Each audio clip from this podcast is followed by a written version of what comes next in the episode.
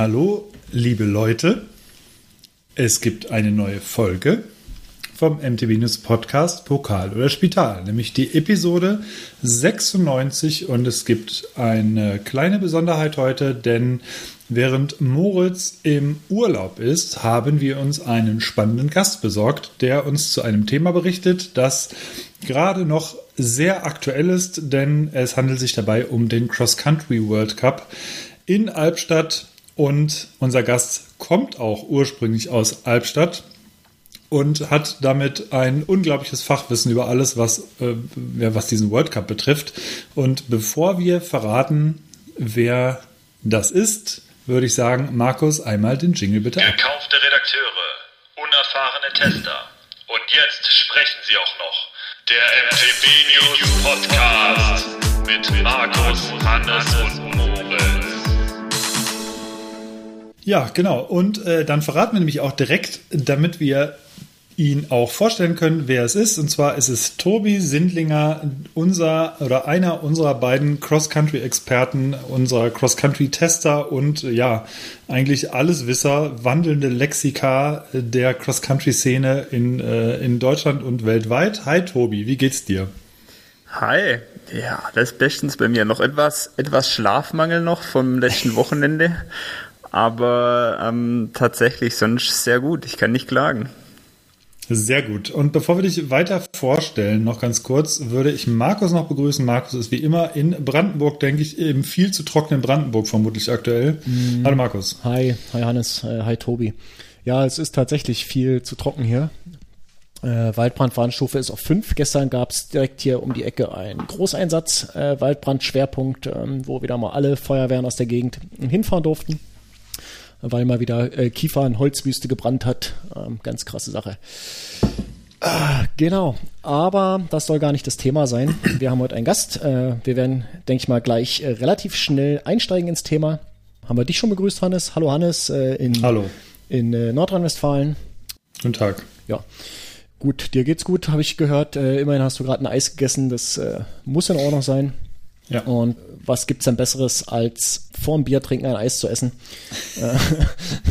Das ist immer das Allergeilste. Ähm, ja, ich trinke das heute nur so, das Bier, ähm, habe mir aber eins mitgebracht. Ihr merkt, wir sind schon im nächsten Kapitel. Da ich mal davon ausgehe, dass ihr beide heute kein Bier trinkt, mhm. ähm, erzähle ich einfach, was ich habe. Ich habe ja ein Eyinger, das ist ein dunkles, oh, ah. dunkles, ja, ein dunkles bayerisches Starkbier. Celebrator Doppelbock. Ich weiß nicht, was hier was ist. Ich glaube, Eyinger ist die Brauerei, Celebrator. Doppelbock ist das, ist der Name und die, also der, die Art des Bieres ist ein dunkles bayerisches Starkbier. Hatte ich äh, zwei Flaschen, eine hatte ich zuletzt schon mal getrunken. Äh, Habe ich auch bei Untapped bewertet. Ich weiß nicht mehr, wie es war. Habe ich so viel andere Sorten in der Zwischenzeit, ich suche gerade einen Öffner, äh, so viel andere Sorten in der Zwischenzeit getrunken habe. Dann dachte ich, ich äh, probiere das heute nochmal. Habt ihr denn, äh, habt ihr denn ein Bier dabei? Ich habe es ja vermutet nicht, äh, aber vielleicht lasse ich mich ja doch überraschen. Also ich hatte eins äh, letzte Woche oh, und zwar oder ga, ganz ganz kurz noch ähm, zum diese Arthur-Biere. Das sind doch auch grundsätzlich diese Bezeichnung für so Doppelbock-Biere ne zu dieser Jahreszeit, glaube ich so Maibock und so. Da kommen noch diese ganzen. Ich hatte zum Beispiel letztens gab's äh, hatte ich ich glaube sogar auch aus Brandenburg äh, ein Tyrannosaurator, glaube ich. Irgendwie mhm. so hieß es. Ja, also ein Liter, sieben Prozent, äh, das ist, war auch irgendwie ordentlich. Das ist eher eine Sache, die man sich dann teilt. Nee, wieso? Vermutlich. Das ist also ja in Brandenburg, weniger ja, ja, als eine Flasche Wein. Also das kannst ja, du schon in so Brandenburg trinken. natürlich anders. Scheiße, aber Ah, oh, Mist. Alles auf dem Tisch hier, ey. Seien Sie live dabei, wie Markus. nee, das, ich erinnere mich, dass die letzte Pulle hat auch schon, ist auch schon ah, überlaufen, ey. Oh, egal. Ja, ich habe wie gesagt kein, da lag Markus schon richtig, ich habe kein aktuelles Bier, ich trinke einen Cappuccino gerade. Denn ich fahre nachher noch Fahrrad und ich möchte mir davor kein Bier reinstellen. So nicht. Und ne, brauche ich irgendwie nicht. So, wir hatten so, hier früher, also danach wir, gerne. Wir hatten hier Rennserien, die basierten auf. ja, aber äh, erzähle ich ein andermal. Ja, genau. Ja. Aber ich habe letzte Woche tatsächlich eins getrunken, beziehungsweise ist es jetzt schon ah, zehn Tage her, denn am 1. Mai heißt es in Lemgo traditionell, Lemgo macht ein Fass auf. Und äh, das ist eine ganz coole Aktion, weil sich dort 30 Gaststätten und Kneipen und ähm, ja, sonstige Läden, die Getränke verkaufen, zusammenschließen, Live-Musik präsentieren, ähm, mehrheitlich draußen und eine riesengroße Open-Air-Veranstaltung in und um Lemgo herum machen. Und äh, da gibt es dann diverse verschiedenste Biere überall und die Stadtbusse fahren kostenfrei und zwar nicht zu den Haltestellen, sondern extra immer vor die Gaststätten und Kneipen, was ganz witzig ist. Also sie fahren wirklich nur von Kneipe zu Kneipe, irgendwie sechs Stunden lang. Und ähm, da habe ich dann in einem Ortsteil von Lemgo ein äh, Klosterandex Dunkel getrunken. Das kommt doch eigentlich von euch. Nö, kommt nicht hiervon, aber ich wollte mich davon überzeugen, dass wie auf dem Flyer abgedruckt äh, echte oder ähm, Andexer Mönche schenken Bier aus, dass es tatsächlich irgendwie ansatzweise stimmt und tatsächlich hatten die in dem Bierwagen alle Mönchskutten an und haben Kloster Andex ausgeschenkt. ist ja geil. Ja, und cool. ja, also es ist so von der Veranstaltung, von der Atmosphäre, es ist eine super Sache, weil tatsächlich die sowohl, also im Ortskern oder im, im Stadtkern ist halt die Hölle los. Da gibt es halt, logischerweise konzentrieren sich die meisten ähm, teilnehmenden Kneipen irgendwie auf einer relativ kleinen Fläche. Da ist also super viel los.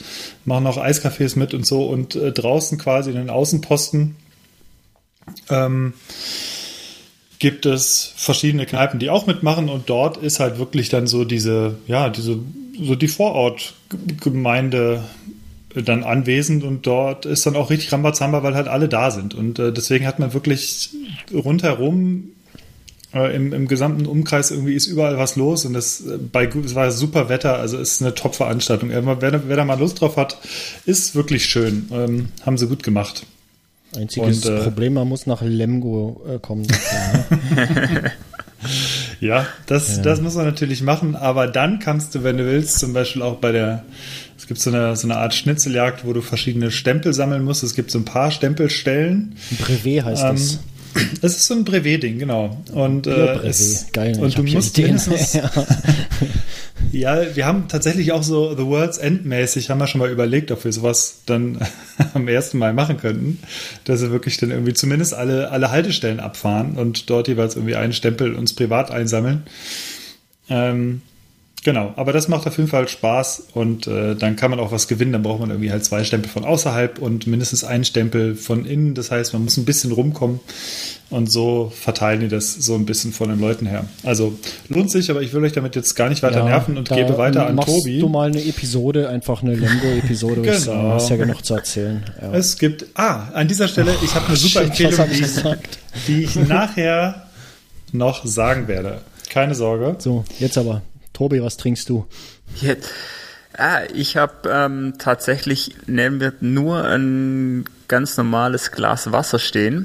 Ich hatte aber auch ähm, letzten Wochenende, beziehungsweise das ganze Wochenende über, ähm, sehr viel Erfahrung mit Bier. Zwar im Schwäbischen würde man sagen, nicht mit richtigem Bier, weil bei dem Weltcup in Albstadt, ähm, ich denke, das kann man hier in dem Rahmen schon so sagen, es gab einen Sponsor, Bitburger, und die haben mit ihrem alkoholfreien Bier, mit sämtlichen alkoholfreien Bieren, die sie im Sortiment haben, massivst Werbung in Albstadt betrieben.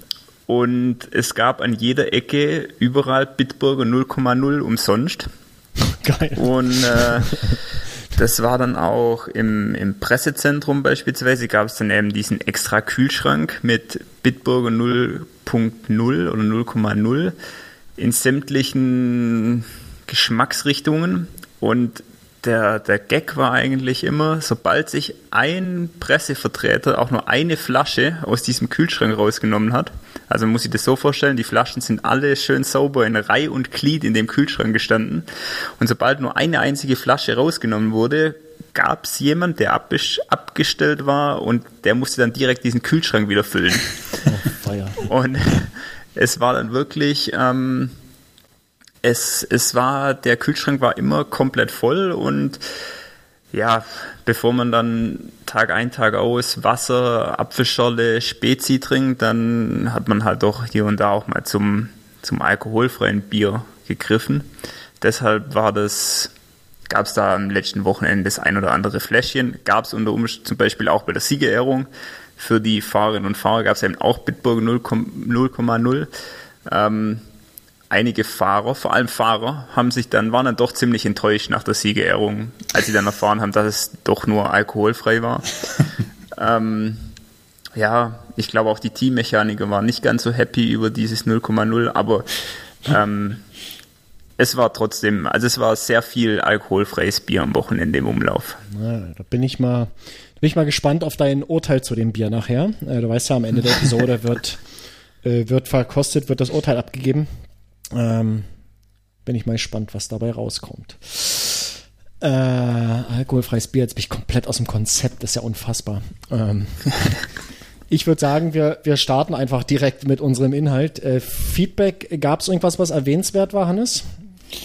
Ähm, Müsste ich mal selber ehrlich Hast du dich nicht vorbereitet? Alles klar, hab, siehst du, jetzt habe ich dich ich, mal erwischt. Ganz ich muss, ja, ich muss gestehen, ähm, die äh, letzten, also es alles ist keine Ausreden, ist in Ordnung. Viel, ähm, viel los. Alles, alles gut. Ähm, aber ich gucke gerade mal rein, denn es ist nicht so weit hin, bis dahin. Ähm, es gab ein paar Kommentare zu unserem ähm, Specialized Megatower. Äh, es gab Feedback, genau, und zwar wurden dir einige Empfehlungen angetragen, wo es denn noch so ein paar zusätzliche Snippets, ähm, beziehungsweise Snippets ist das falsche Wort, äh, Schnipsel von ähm, diversen irgendwie Zitaten von ja. Bang Boom Bang zum Beispiel gäbe. Ja, ja, ja. Und das gab es, ähm, dann äh, gab es äh, ein kleines Mikrofeedback und äh, dann wurde natürlich richtig erkannt, wer auf dem Titelbild ist. Das sind natürlich Pavel Pipovic und Bronko Kulitschka. Ja, das war natürlich Meisterleistung. Ja, das war eine ähm, Meisterleistung. Ja. Und, ähm, Aber keiner hat erkannt, wer die anderen drei Vögel sind auf dem, auf dem äh, Foto, ne? Ja, das ist natürlich klar. Ja, ja, ich sag nur. Okay. Ja. äh, ansonsten gibt es noch eine kurze Info zum Gewinnspiel. Wir müssen das doch noch etwas, ähm, doch noch etwas schieben, aber es wird etwas geben. Und ja, so viel dazu. Okay, das heißt, heute gibt es das nicht zu gewinnen. Könnt ihr also nee. direkt abschalten und wir hören uns in zwei Wochen wieder. Ja, wer weiß. Okay. So, ähm, das war Feedback. Vielen Dank für alle, die uns geschrieben haben. Äh, macht das bitte gerne weiter. Denkt auch bei der Gelegenheit daran, uns immer äh, auch bei ähm, Apple Podcasts und Google Podcasts und wie die alle heißen, äh, zu bewerten und uns dort vielleicht auch mal so eine Art äh, Review stehen zu lassen. Das freut uns sehr. Das freut vor allen Dingen andere Leute, die diesen Podcast finden möchten und hören möchten und das noch gar nicht wissen. Ähm, wären wir euch sehr verbunden, wenn ihr das äh, einfach auch mal macht. Dauert ja nur eine Minute. Äh, ihr kriegt das hin, ihr seid die Besten. So, jetzt Thema Cross Country äh, World Cup in Albstadt am letzten Wochenende. Wir haben heute den 10. Mai, das ist Dienstag. Ähm, äh, die Erinnerungen sind noch super frisch. Zumindest bei Tobi, der ja das ganze Wochenende vor Ort war und eine absolut beeindruckende Berichterstattung abgeliefert hat. Äh, ihr habt das sicherlich gesehen bei uns äh, auf MTB News, die Fotostories, die Rennberichte, das alles ähm, äh, super, super geil. Äh, kommen wir gleich noch im Detail dazu. Tobi, schön, dass du da bist. Ich freue mich, ja. Dankeschön äh, für die Einladung. Ja, immer gern, weißt du doch. Also kannst du, kannst du gerne öfter kommen. Tobi, ich stelle hier jedem Gast und jeder Gästin immer eine Frage, die immer gleich lautet. Äh, nur die Reihenfolge ist manchmal, glaube ich, unterschiedlich der Einzelfragen. Das sind drei Stück. Die Fragen lauten: Wer bist du? Wo kommst du her und was machst du? Ähm, darfst du gerne mal beantworten. Ähm, ja, ich würde mal behaupten, wer ich bin, ähm, dürfte bei unseren MTB-Newslettern inzwischen schon rumgekommen sein. Ähm, ich bin mit meinem Bruder Gabi zusammen in erster Linie für die XC-Berichterstattung bei Mountainbike News zuständig. Ich komme, wie du, Markus, schon ähm, am Eingang erwähnt hast, ähm, ursprünglich aus Albstadt, wohne aktuell aber in Tübingen. Und ja, was ich mache, hat sich eigentlich auch schon damit größtenteils erledigt. Also meine Aufgaben bei MTB News sind eben diese XC-Berichterstattung und sonst arbeite ich gelegentlich, nicht nur gelegentlich, sondern eigentlich auch noch ähm, tagtäglich nebenbei. Und genau, das sind meine Aufgaben. Ja, nee, das klingt auf jeden Fall gut. Genau, ihr seid, ich weiß auch gar nicht, wie lange das jetzt schon, wie lange ihr schon dabei seid. Das ist gefühlt eine halbe Ewigkeit. Seit, ähm, ich habe äh, Frühjahr 2014 angefangen. Ja, krass. Echt? Acht Jahre. Als Student ist dann. Länger ist es noch nicht her? Kommt mir länger vor, ehrlich gesagt. Ja, acht Jahre ist ja schon nee, eine ordentliche nee, nee. Geschichte. Ja. Es gab ja, auf jeden Fall, Fall einen, einen, großen Wandel bei MTB News seitdem. Ja, mhm. ja also ich das schon kann man so sagen. Einiges miterlebt, einige kommen und gehen sehen. Ja. Es war viel los in der Zeit, ja. Ja. Ja, und seitdem ist, das muss man ja auch ganz klar so sagen, unsere Cross-Country-Berichterstattung sehr, sehr stetig gewachsen und ist mittlerweile auf einem komplett anderen Level als noch 2014. Ähm, was uns sehr freut und was sich tatsächlich auch im Interesse unserer Leserinnen und Leser widerspiegelt. Und wir wollen uns ähm, ja so ein bisschen damit beschäftigen, was es so am Wochenende gibt oder beziehungsweise gab und insbesondere ja, was so, was du so als Albstädter beziehungsweise Ortskundiger so ein bisschen, einfach mal so ein bisschen, wie ist das Backstage? Vom Downhill World Cup kennen wir das ja so ein bisschen, wie Moritz es immer beschreibt, aber im Cross Country World Cup halt nicht, wie das, äh, ja, wie einfach so ein Wochenende läuft. Also ihr habt ja mehrere Tage jetzt da Vollgas gegeben. Wie läuft es grundsätzlich ab und vor allem, wie ist jetzt so die Situation äh, in der aktuellen Corona-Phase? Die letzten Jahre waren ja teilweise ein bisschen schwieriger. Wie ist es jetzt dieses Jahr abgelaufen in Albstadt? Ähm, ja, genau. Also gehen wir als erstes im Einfachsten auf die letzte Frage schnell ein. Corona-mäßig ähm, war es schon wieder ein bisschen, es, es war ungewohnt, es war maximal ungewohnt, weil es war eigentlich fast so wie, wie zuvor Corona-Zeiten. Ähm, es gab vereinzelt, vereinzelt wurden noch, noch Masken getragen. Auch wir haben bei den, gerade bei den Zieleinläufen von den, ähm, von den Fahrerinnen und Fahrern, wenn es richtig voll wurde, haben wir die Maske noch aufgezogen oder hatten die Maske auf, aber ansonsten waren wir dort maximal auch die Exoten damit. Also es gab praktisch keine Masken mehr. Es war komplett voll. Ähm, was auf der einen Seite natürlich schon cool und schön war, auf der anderen Seite schon auch ein ungewohntes Gefühl war, weil man sich jetzt natürlich die letzten zwei Jahren äh, an eine komplett andere Situation gewöhnt hat. Mhm. Ähm, und das war jetzt auch mein erstes Event wieder, bei dem so ein, ein so ein krass volles Haus, sag ich mal, wieder war. Ähm, ja, das war eigentlich so der Punkt eins auf Corona bezogen. Punkt zwei, wie läuft so ein Wochenende für uns ab? Ähm, ich glaube, so extrem unterscheidet sich das von, von, der, von der Workload oder auch von, dem, von, dem, von den Aufgaben gar nicht so von den, von den Weltcups von Moritz beispielsweise. Wir sind jetzt ähm, wir sind zwar in Albstadt aufgewachsen, unsere Eltern wohnen noch in Albstadt, das heißt, wir hatten natürlich unterkunftsmäßig absolut keine Probleme. Wir haben einfach bei unseren Eltern daheim übernachtet. Das ist gut. Ähm, das war natürlich perfekt. Sind aber beide erst am Donnerstag, Gabriel am, Freit am Mittwochabend angereist, ich am Donnerstagmorgen.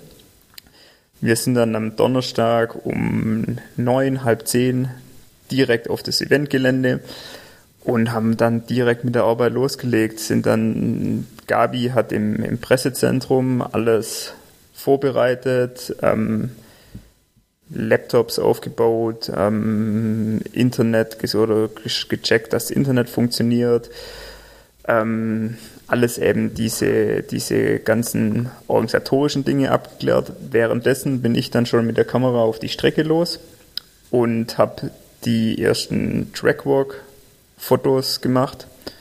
Das ging dann ungefähr ja, anderthalb Stunden. Also ich bin dann praktisch fast die komplette Cross-Country-Strecke einmal abgelaufen, ähm, Fotos gemacht. Ganz kurz, äh, wie, viel, wie lang ist denn die genau? Ähm, weißt du das? Die hat 4,2 Kilometer hm. hm. und natürlich für, für einen Weltcup relativ heftig auf diesen 4,2 Kilometer 190 Höhenmetern. Ja, okay. ähm, und auch relativ steile 190 Höhenmetern. Ja, das hat man mhm. gesehen. ja. ja. Okay, sorry für die Unterbrechung, aber das hat mich gerade mal interessiert.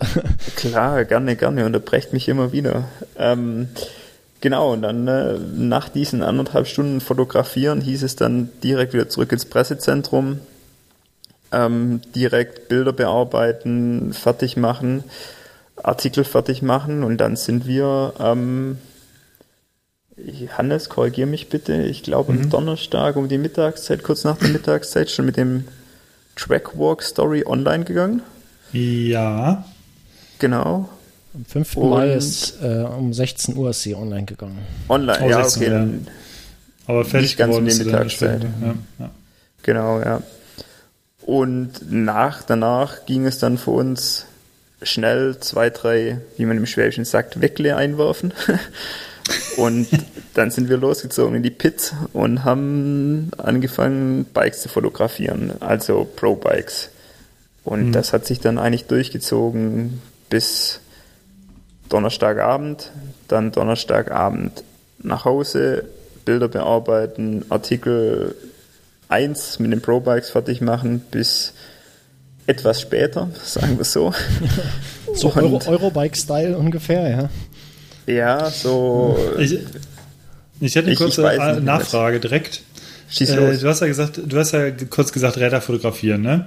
Jetzt kam ja. äh, in den Kommentaren teilweise schon, warum habt ihr nicht dieses Rad fotografiert, warum habt ihr nicht das Rad fotografiert?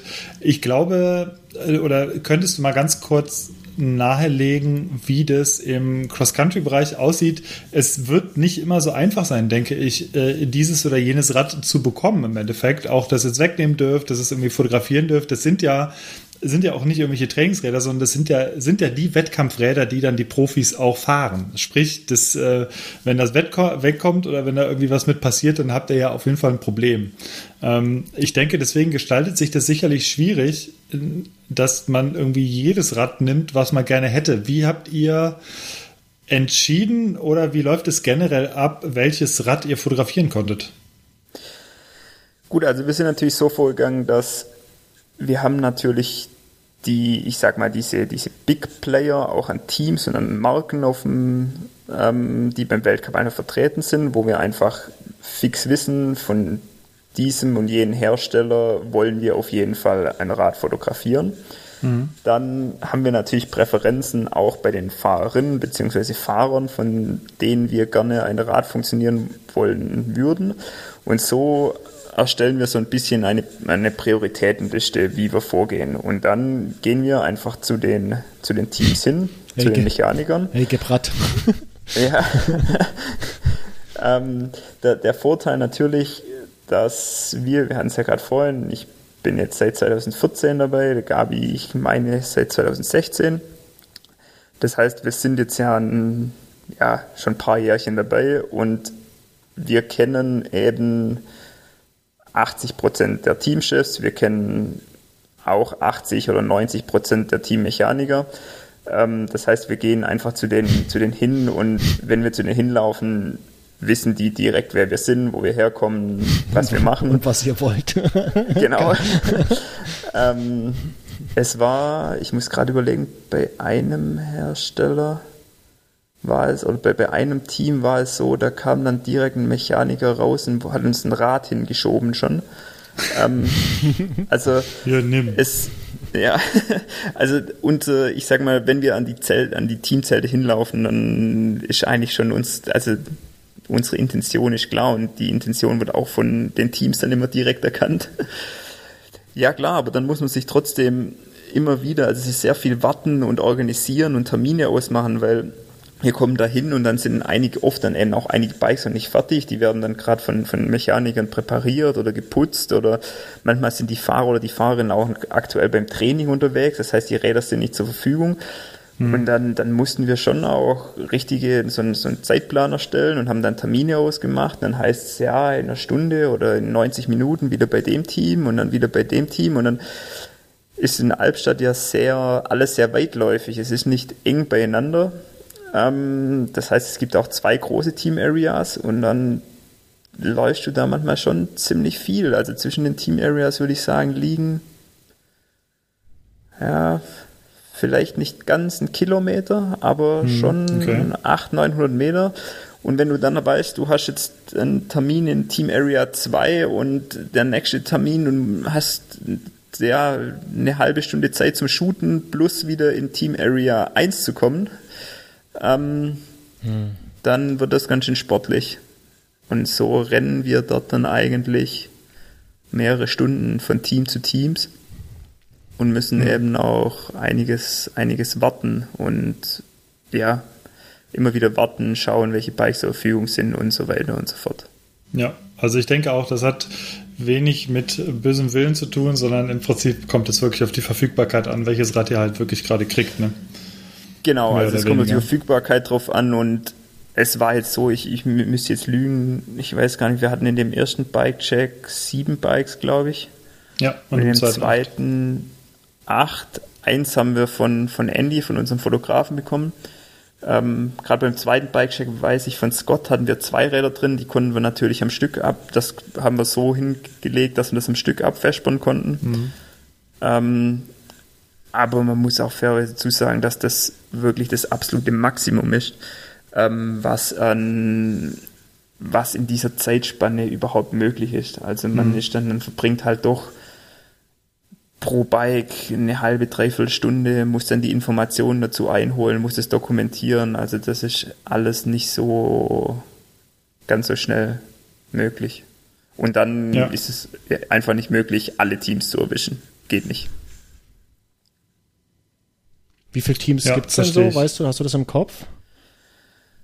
Auswendig weiß ich es nicht im Kopf. Das sind schon viele, ne? Aber also wenn man sich, wenn sehr, man sich sehr, einfach sehr mal anschaut, so am Start, wenn die da stehen, die ganzen Leute, das ist, das ist schon echt eine Menge. Ja. ja, also es hat jeder, jeder große Hersteller hat inzwischen mindestens ein Team am Start. Ja. Und schon allein das ist dann eigentlich nicht möglich, wenn man, wenn man vorhat, auch die, die ganzen Hersteller abzu, ähm, irgendwie allen, alle Hersteller irgendwie reinzubringen, ist einfach nicht möglich, weil ja, das dann einfach zu viele sind. Ja. Versucht ihr denn auch so, sagen wir mal, zwischen verschiedenen, ihr seid jetzt auch nicht bei jedem World Cup vor Ort, ne? Ähm, Richtig. Aber versucht man auch so jetzt gerade so für die Fotos äh, Boxengasse äh, da zu wechseln, dass man nicht immer die gleichen hat oder, oder so, dass, dass jeder mal irgendwie dran war sozusagen oder äh, nimmt man das, was man kriegen kann? Ist es wirklich so? Ähm, ich würde sagen, als wir angefangen haben, haben wir tatsächlich so angefangen, also ich meine jetzt nicht dieses Jahr angefangen, sondern allgemein mit MTB News angefangen, als man uns auch so in der Szene noch nicht so kannte, haben wir tatsächlich das so gemacht. Wir haben das genommen, was wir bekommen haben. Mhm. Inzwischen ist es natürlich so, dass ich, wie ich gerade vorhin erzählt habe, ähm, wir doch auch schon ein bisschen bekannt sind und man uns kennt und wir eigentlich zu allen Herstellern, zu allen Teams einen, einen sehr guten Draht haben. Und dann versucht man natürlich schon über die Dauer hinweg ähm, allen irgendwo gerecht zu werden und alles mal reinzubekommen. Ähm, deshalb versuchen wir da schon zu switchen, aber jetzt natürlich in Albstadt war natürlich schon das vorrangige Ziel, auch so viel wie möglich ähm, reinzubekommen, so viel wie möglich zu produzieren ähm, wir werden jetzt kommendes Wochenende bei dem nächsten Weltcup in Novo Mesto eben nicht vor Ort sein. Ähm, deshalb war schon das klare Ziel, dass wir in Albstadt das maximal Mögliche jetzt rausholen und einfach so viel Bikes ähm, shooten, mhm. wie, wie es nur irgendwie geht. Okay. Bringt es denn euch was dadurch, nicht zuletzt, dass ihr so Orts, äh, eine hohe Ortskenntnis habt, bringt, habt, hat euch das irgendwas gebracht? Also klar, ähm, äh, Übernachtung ist die eine Sache, aber habt ihr irgendwo anders auch Vorteile gehabt, wo ihr gemerkt habt, äh, deswegen funktioniert hier alles für uns reibungsloser als für andere? Gibt es da irgendwelche Geschichten, bei denen ihr sagt, hey, das ist einfach gut, dass, es, dass wir hier uns auskennen, äh, dass wir uns hier auskennen? Ähm, ich glaube, die Ortskenntnis auf der Strecke hat uns ein bisschen was, was gebracht hm. oder bringt uns immer ein bisschen was. Also wenn ich jetzt bei anderen Weltcups oder anderen großen Rennen denke, man muss sich einfach an einen neuen Ort schon immer irgendwie orientieren oder, hm. oder muss sich dort neu orientieren. Ähm, gerade beim Cross Country, wenn du eben so, so eine, eine Runde, Runde hast und die einfach nur nicht, nicht wirklich kennst, macht es am Anfang auf jeden Fall immer Sinn, die auch abzulaufen. Allein auch für Fotospots und zu wissen, wie fahren die Fahrerinnen und Fahrer, wann kommen sie an welche Ecke. Und das entfällt natürlich bei uns in Albstadt. Und wir können natürlich, als wenn wir auch mit der Kamera dann unterwegs sind, können wir, sag ich mal, auch Abkürzungen im Wald beispielsweise einfach nehmen, ja. wo jetzt, ich sag, würde mal behaupten, jemand, der jetzt einfach nicht das Gelände in- und auswendig kennt, ähm, einfach sich vielleicht ein bisschen mehr auf den offiziellen Wegen halten muss oder einfach nicht den ein oder anderen äh, die ein oder andere Strecke querfeldein durch den Wald ganz gut kennt. Ähm, mhm. Das, denke ich, ist der größte Vorteil. In der, in der Team Area selber hält sich, das, hält sich das ziemlich in Grenzen. Da spielt es keine so große Rolle. Ja, komplett verständlich. Also gerade so im Wald kenne ich auch von hier oder kennt wahrscheinlich jeder zu Hause irgendwie, wenn man selber diese Wälder in- und auswendig kennt vom Biken her, dann kennt man halt doch eine andere die eine oder andere Abkürzung. Ähm, ich hätte noch eine Frage und zwar, beziehungsweise hast du noch Fragen, Markus, die, die nicht sich ums Rennen direkt drehen, sondern um andere Dinge, sonst würde ich mal so langsam Richtung. Nee, lass uns gern zum Rennen kommen. Äh, Finde ich. Gut, find ich wunderbar. Ja, also ich habe noch ganz am Ende noch äh, zu den Fahrrädern aus der Boxengasse, aber da können wir vielleicht noch mal dazu kommen. Ähm, da habe ich mhm. mir ein paar Sachen äh, aufgeschrieben zu den Fotos, die ich mir da angeschaut habe.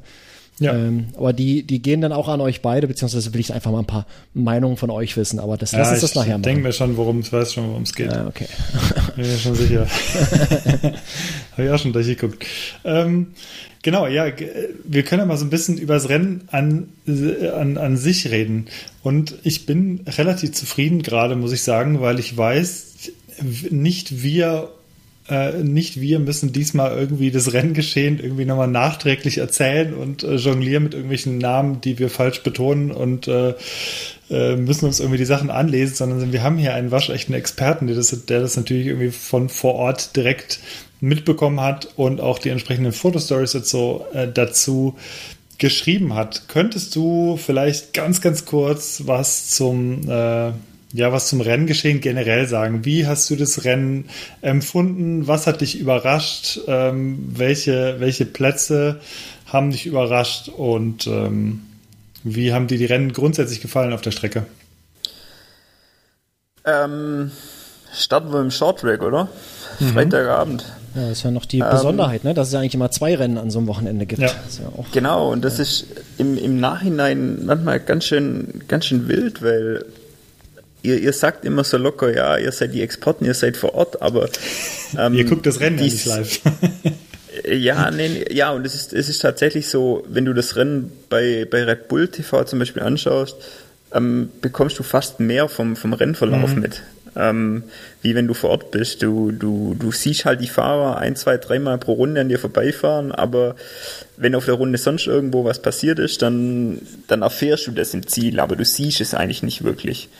Ähm, das sind sicher so, so die entscheidenden Sachen. Und dann natürlich, dadurch, dass die Wochenenden für uns aus, aus redaktioneller Sicht dann immer pickepacke voll sind, ähm, da stehst du am Sonntag manchmal da und denkst dir so, also da hast du dann Sonntag nach den, nach den Elite-Rennen, dann hast du zwei Elite-Rennen gesehen, dann hast du zwei U23-Rennen gesehen, zwei Juniorenrennen plus zwei Short-Track-Rennen und dann stehst du bei das, ich bin, ich bin bei der Siegerehrung plötzlich von, äh, von dem Elite-Herrenrennen gestanden, habe überlegt, verdammt, wie war das nochmal am Freitag mit dem Shorttrack? Wer hat da eigentlich gewonnen? Krass. Und ähm, das sind dann sind, sind, sind so viele so viele Informationen, so viele Eindrücke mhm. gepaart mit einem gewissen Schlafmangel. Da, da stehst du manchmal ganz schön da und denkst so, boah, was war da nochmal? Nee, ähm, trotzdem, versuchen wir es. Ähm, Shorttrack.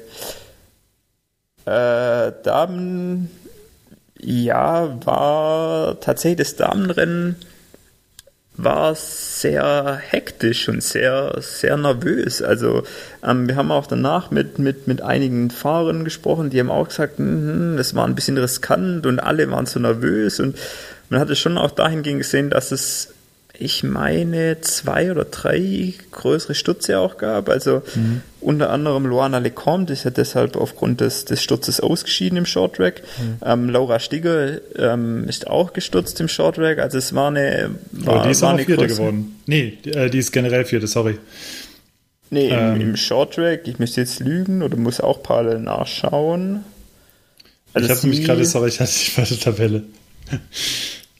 Ähm, Laura 34. Oh, 34, ja. Hm. Stimmt, genau. Ja. ja. Ähm, also da war auch, wie, ich habe länger im Nachhinein mit Nadine Rieder gesprochen von Ghost, ähm, die hat auch gesagt, ah, das war ja ein bisschen zu riskant und ähm, sie wollte da nicht zu sehr ins Risiko gehen, weil das alles ein bisschen wild war. Das war schon auffällig und ja, dann hieß es natürlich zum Schluss auch möglichst sturzfrei durch, durchzukommen. Und die, die Rebecca McConnell, muss man natürlich gerade schon aktuell sagen, hat eine, eine, eine traumhafte Form. Ähm, hat das dann auch, auch wirklich auf der Zielgerade super durchgedrückt.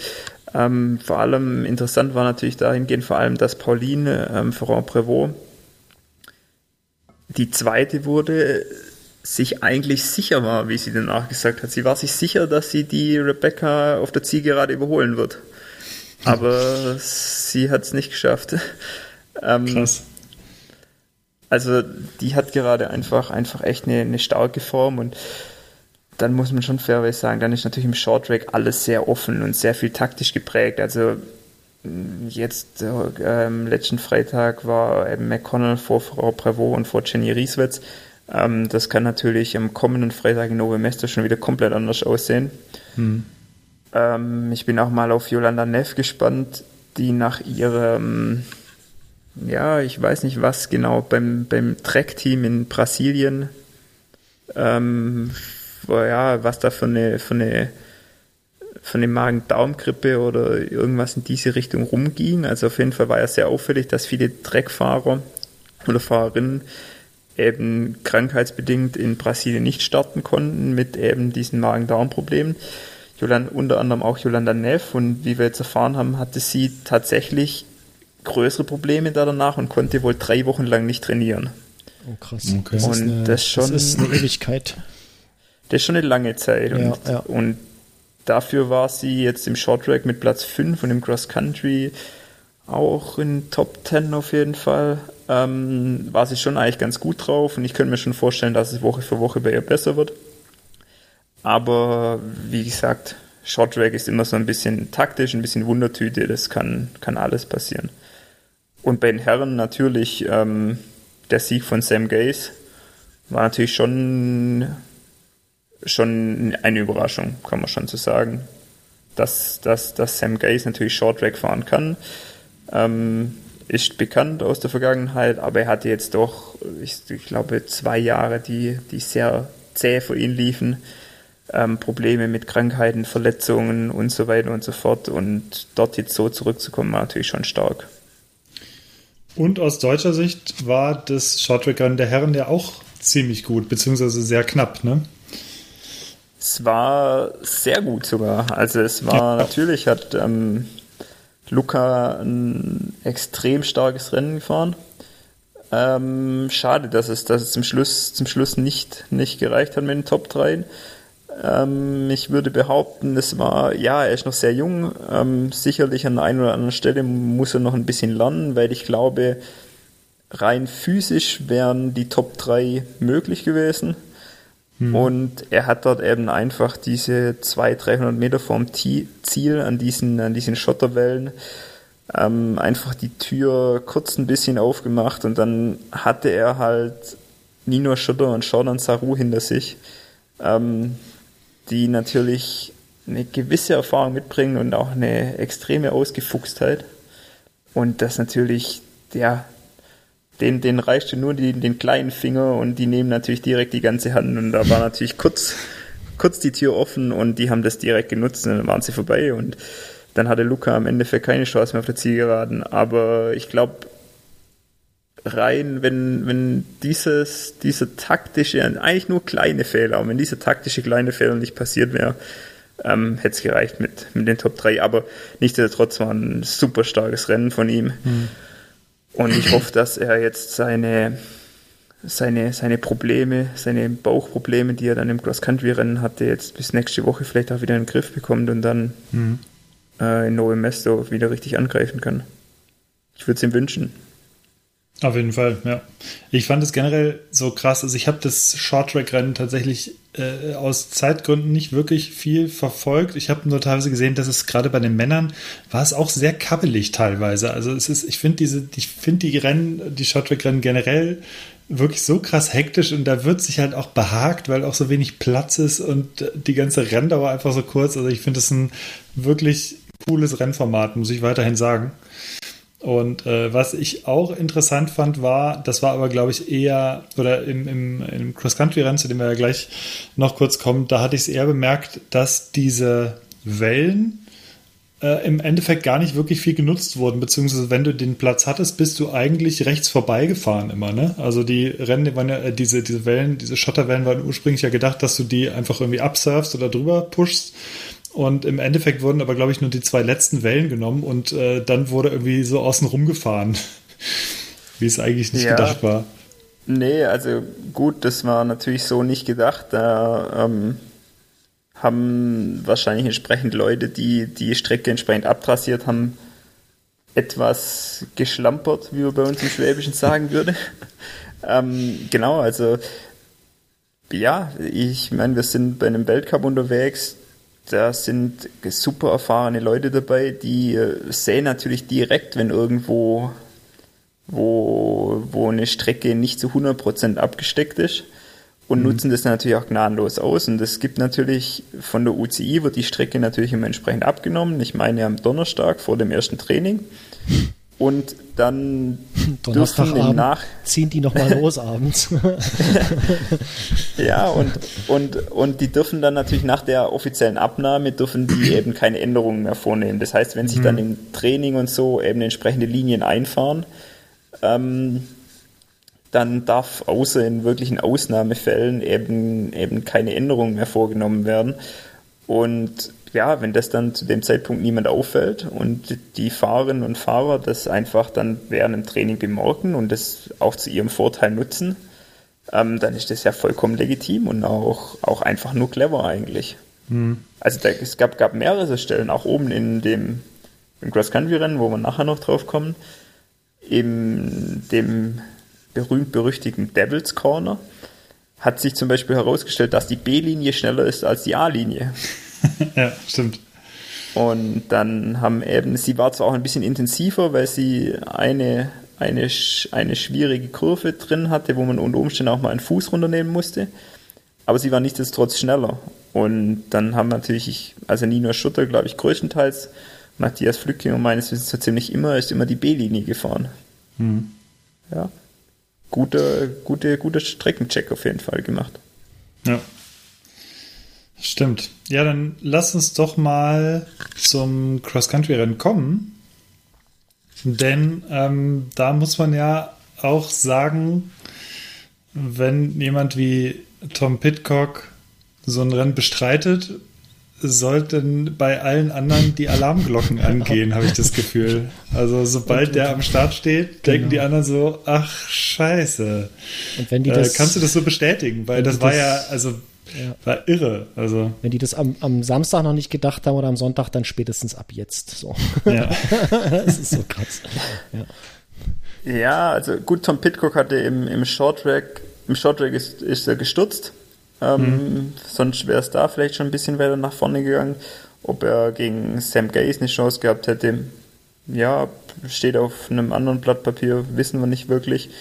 Ähm, aber im Cross Country war es natürlich wieder eigentlich eine Machtdemonstration. Also das muss man, muss man schon so klar sagen. Könntest du kurz das Ganze ein bisschen erläutern, weil auch da muss ich gestehen, ich habe, glaube ich, ab Runde 6 oder 7 eingeschaltet und ich schalte ein und sehe, ja, es gibt einen Führenden, ich sehe, ah, es ist äh, der Herr Cockpit und ähm, ja, ja, da kommen wir, Tim, kommen wir auch noch drauf. Tim Cockpit heißt er übrigens. Genau, genau ah, okay. Tim Cockpit. Ja, das war, äh, das kam in den Kommentaren witzigerweise auch vor. Denn ich, ich, muss zu meiner, ich muss zu meiner Stande gestehen, dass ich ähm, noch nicht die Zeit gefunden habe, ähm, mir das alles durchzulesen, die Kommentare. Ähm, deshalb ja, es, müsst, sind, ihr, müsst ihr mich da, müsst, müsst ihr mich da. Ja, ein paar hundert Stück irgendwie, das ist eine Menge. Ja, da gab's, äh, da gab es äh, von einem eifrigen Zuhörer von uns, ich glaube, es war Doc B, wenn ich mich recht erinnere, der hatte den Namen äh, äh, Cockpit erwähnt oder dem Cockpit und äh, dann korrigierten ihn direkt Leute und sagten, der heißt nicht äh, Cockpit, der heißt äh, Pitcock.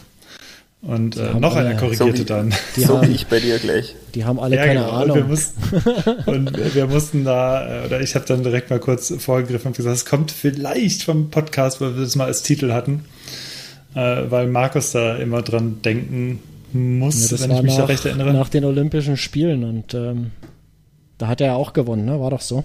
Richtig. Mhm. Und richtig, ja äh, ich habe diesen Namen irgendwie, äh, der, der, ich habe immer Cockpit gelesen. das war, das war in meinem Kopf so drin, irgendwie, das hörte überhaupt nicht auf. Und äh, ja, wir haben dann am Ende die Episode so, sogar so genannt und ja. ähm, das hat sich äh, wohl irgendwie fortgeführt und wird von Menschen benutzt, was ich sehr gut finde und begrüße.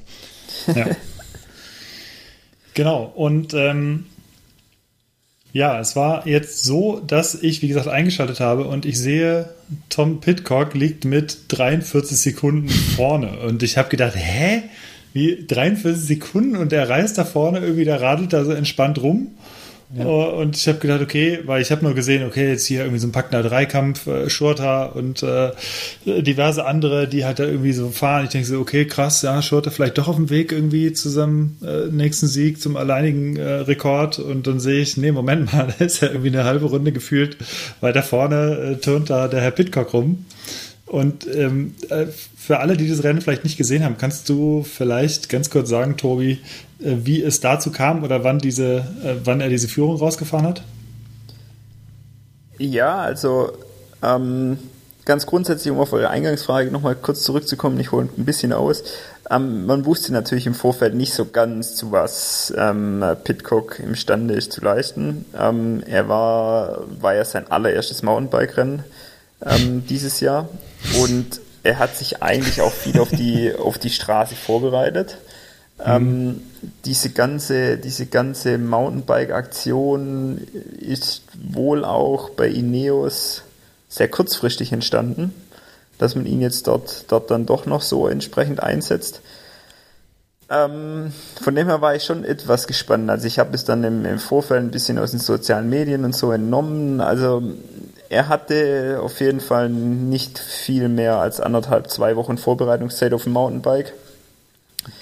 Und deshalb war ich mir natürlich schon nicht so ganz sicher. Aber natürlich klar, wie ihr schon richtig gesagt habt, wenn, wenn gesagt habt, wenn, wenn Pitcott, wenn, jetzt komme ich auch schon durcheinander. Sag einfach Cockpit, das ist leicht. Cockpit, ja. wenn, Geil, wir haben ihn bald soweit. Er ihn beim nächsten Mal so an. wenn, äh, wenn, wenn, wenn Pitcock ähm, am Start ist, dann ist er automatisch Favorit. Und ja, in Albstadt, er hat sich dann schon ein bisschen, bisschen zurückgenommen am Anfang. Ähm, ich habe ihn nach dem Rennen gefragt, ob es denn eigentlich so sein Plan war und so. Und dann hat er gesagt, ja, er, ähm, er hat schon mal geguckt. Am Anfang war es ein bisschen schnell, aber das war für alle schnell. Und dann hätte er sich in der, in der dritten Runde, meine ich, ein Gel genommen und dann hätte er sich gut gefühlt und dann hätte er halt durchgetreten. Was haben die so für Gel? Wo kann ich das kaufen? ähm, ja, und also ich habe tatsächlich den, den Antritt, habe ich dann live gesehen. Das war kurz nach dem, nach dem Dual Climb in dem, in dem Anstieg, mittendrin im Bullentäle. Und ich habe gedacht, es ist alles vorbei. Also wenn man dann wenn man, wenn man dort wirklich steht, dann sieht man ja eigentlich erst tatsächlich, wie steil das ist. Und das kommt ja in Kameras gar nicht so rüber. Und er hat einfach an diesem Dual Climb einfach den Gang stehen lassen und da dem Wiegetritt hoch. Und ich habe echt gedacht, das, das von einem anderen Stern. Ich habe auch im Nachhinein habe ich den Nino Schütter auf diese Situation angesprochen, gefragt, was da los war und dann hat er nur gesagt, ja, pff, er weiß auch nicht. Also er konnte nicht und er hat direkt in diesem Moment realisiert, er fährt halt nur um Platz zwei. und ähm, ähm, das war, war schon, schon beeindruckend. Und danach, das war eben, wie gesagt, Runde, Runde drei ungefähr. Ähm, und danach war es dann eine, eine astreine One-Man-Show eigentlich. Also mhm. er hat es dann sehr souverän sehr souverän durchgedrückt, ohne, ohne dass er gefühlt richtig ans Limit gehen musste. Ja, ja den Eindruck hatte man nicht, wenn man die Bilder ja. gesehen hat. Ne? Also es sah, es sah immer, immer super souverän aus, was er da gemacht Voll. hat. Also ja. ja. Auch, auch in der letzten Runde, ich glaube, in der letzten Runde haben sie, glaube ich, dann eben nochmal so 15, 18 Sekunden, glaube ich, rausgenommen. Aber auch ja. da, da hat man halt gemerkt, äh, er wusste, okay, die kommen eh nicht mehr ran, dann kann ich auch Kräfte sparen und kann aber schön mit dem Wheelie irgendwie one-handed irgendwie durchs Ziel fahren. Die letzte, ja, ist so locker gefahren, so also, entspannt irgendwie. Sah, so spazier, fand ich auch, es sah ja. sehr, sehr, sah sehr surreal aus, wie er einfach da so die letzte Runde noch gekurvt ist und so, alles klar, gut, ich habe eh genug Vorsprung, kann ich jetzt hier auf der Zielgerade auch locker machen. Und es war irgendwie, es geht ihm gar nicht um die Zeit und es war schon verrückt. Ja, ja, also er war auch sehr, er hatte dann auch, ähm, auch eine sehr coole Story. Er hat dann gestern, jeder, der Tom Pitcock auf Strava folgt, dürfte das auch sehen. Mhm. Ähm, er hat dann einfach gestern, einen Tag nach dem Rennen, ähm, andere Fahrer machen an dem Tag eine Regenerationseinheit. Ähm, Tom Pitcock ist mit dem Rad mehr oder weniger halbe Strecke von Deutschland nach Tschechien gefahren. ähm, seine, seine Einheit, ich habe hab sie gerade parallel nochmal aufgemacht, ähm, startete gestern auf. um 10.25 Uhr 190 Kilometer in 5 Stunden 48 mit einem 32,7er Schnitt und 2140 Höhenmeter. Und alleine gefahren, nehme ich mal an, so. Na, natürlich, ja. Natürlich. Und das war halt eben seine Einheit nach dem Mountainbike-Weltcup. Ah, krass. Ich habe das äh, in den Shownotes verlinkt, Leute, wenn ihr das sehen wollt. Ähm, das könnt ihr euch anschauen. Er hat auch einfach äh, sich ein paar Achievements geholt, äh, hier und da mal einen Com abgegriffen und so. Äh, kennt, kennt man. Ja. Ist ja nichts Besonderes. Das heißt, er hat sich, er hat sich einfach gesagt, hey, zur Regeneration, Leute, wir fahren eh in Novemesto nächste Woche äh, ich fahre jetzt einfach mit dem Rad hin und ihr kommt einfach mit dem Bus hinterher. ja. So, also, okay. so mehr, so mehr oder weniger, ja. Nächstes Mal fährt er ja, mit dem Mountainbike. Äh, super krass, ja. Ich hab's in den Shownotes drin. Ja, guckt euch an. Krasses Ding. Ja, und ähm, wir wollen natürlich auch das Rennen der Frauen erwähnen. Da muss ich jetzt zu meinem Leidwesen eingestehen, das habe ich gar nicht geguckt. Ähm, Markus, hast du es gesehen? Ich habe mir nur die Zusammenfassung, die siebenminütige angeschaut, ähm, habe aber das komplette, Rennen auch nicht geschaut.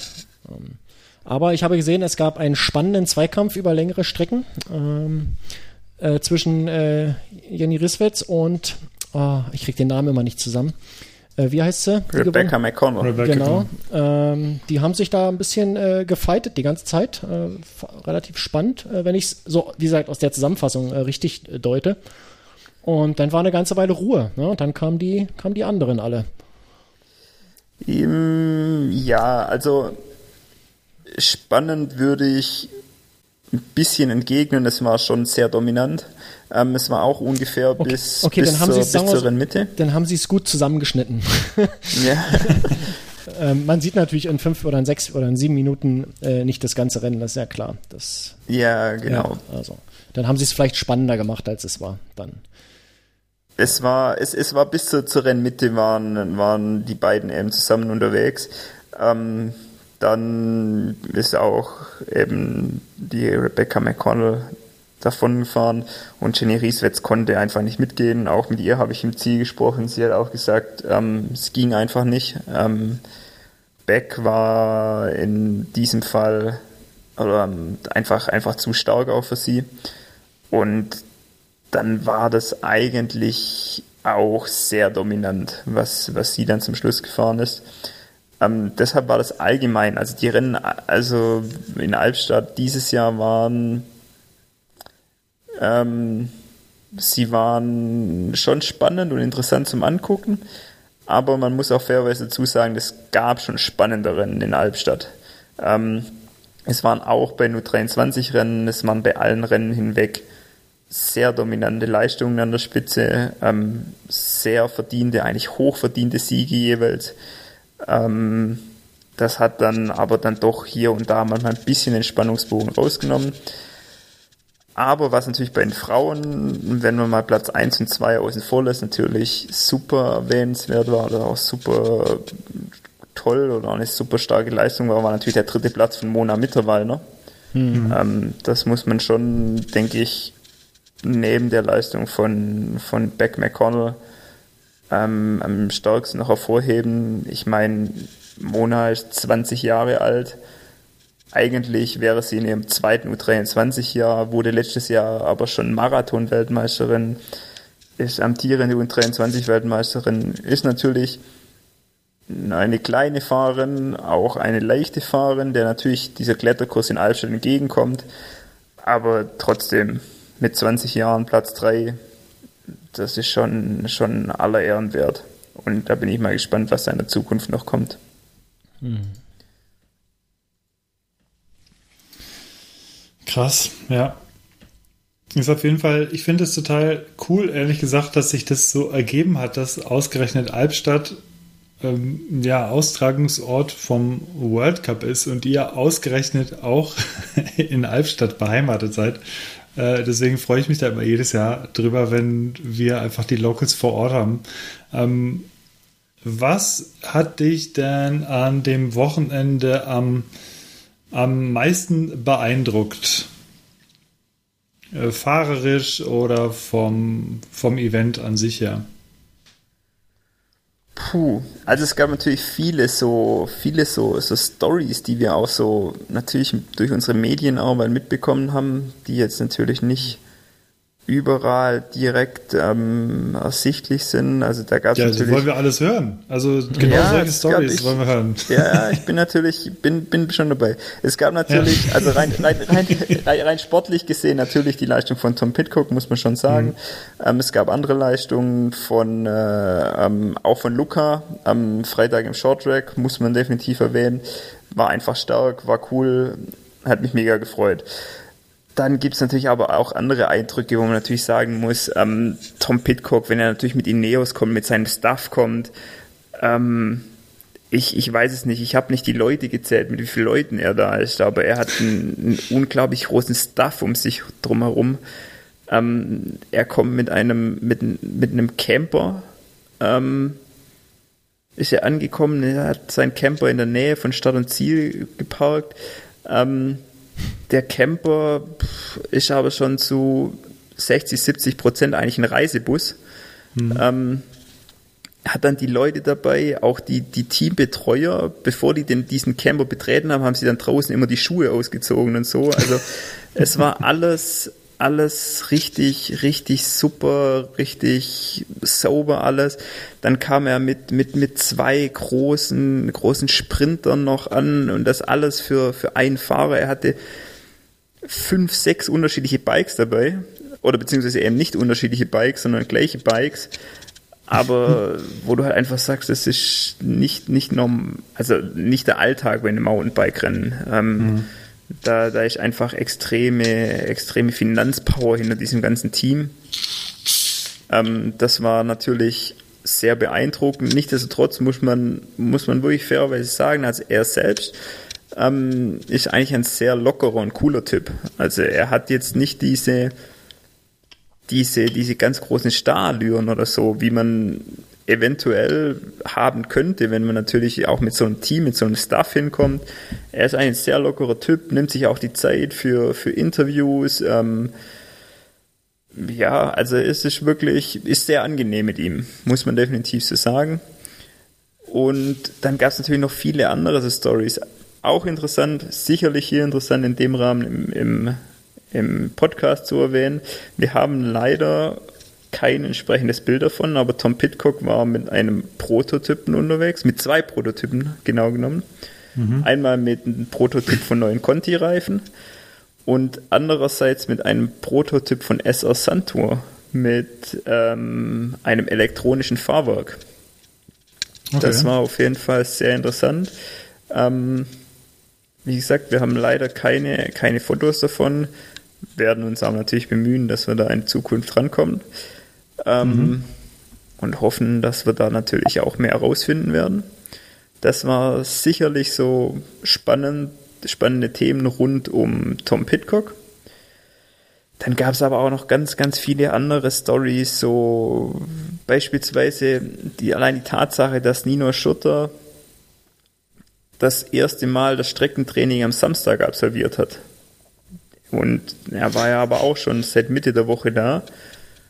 Und wir haben uns mit, mit Yannick, mit, äh, mit Yannick, seinem Mechaniker, unterhalten.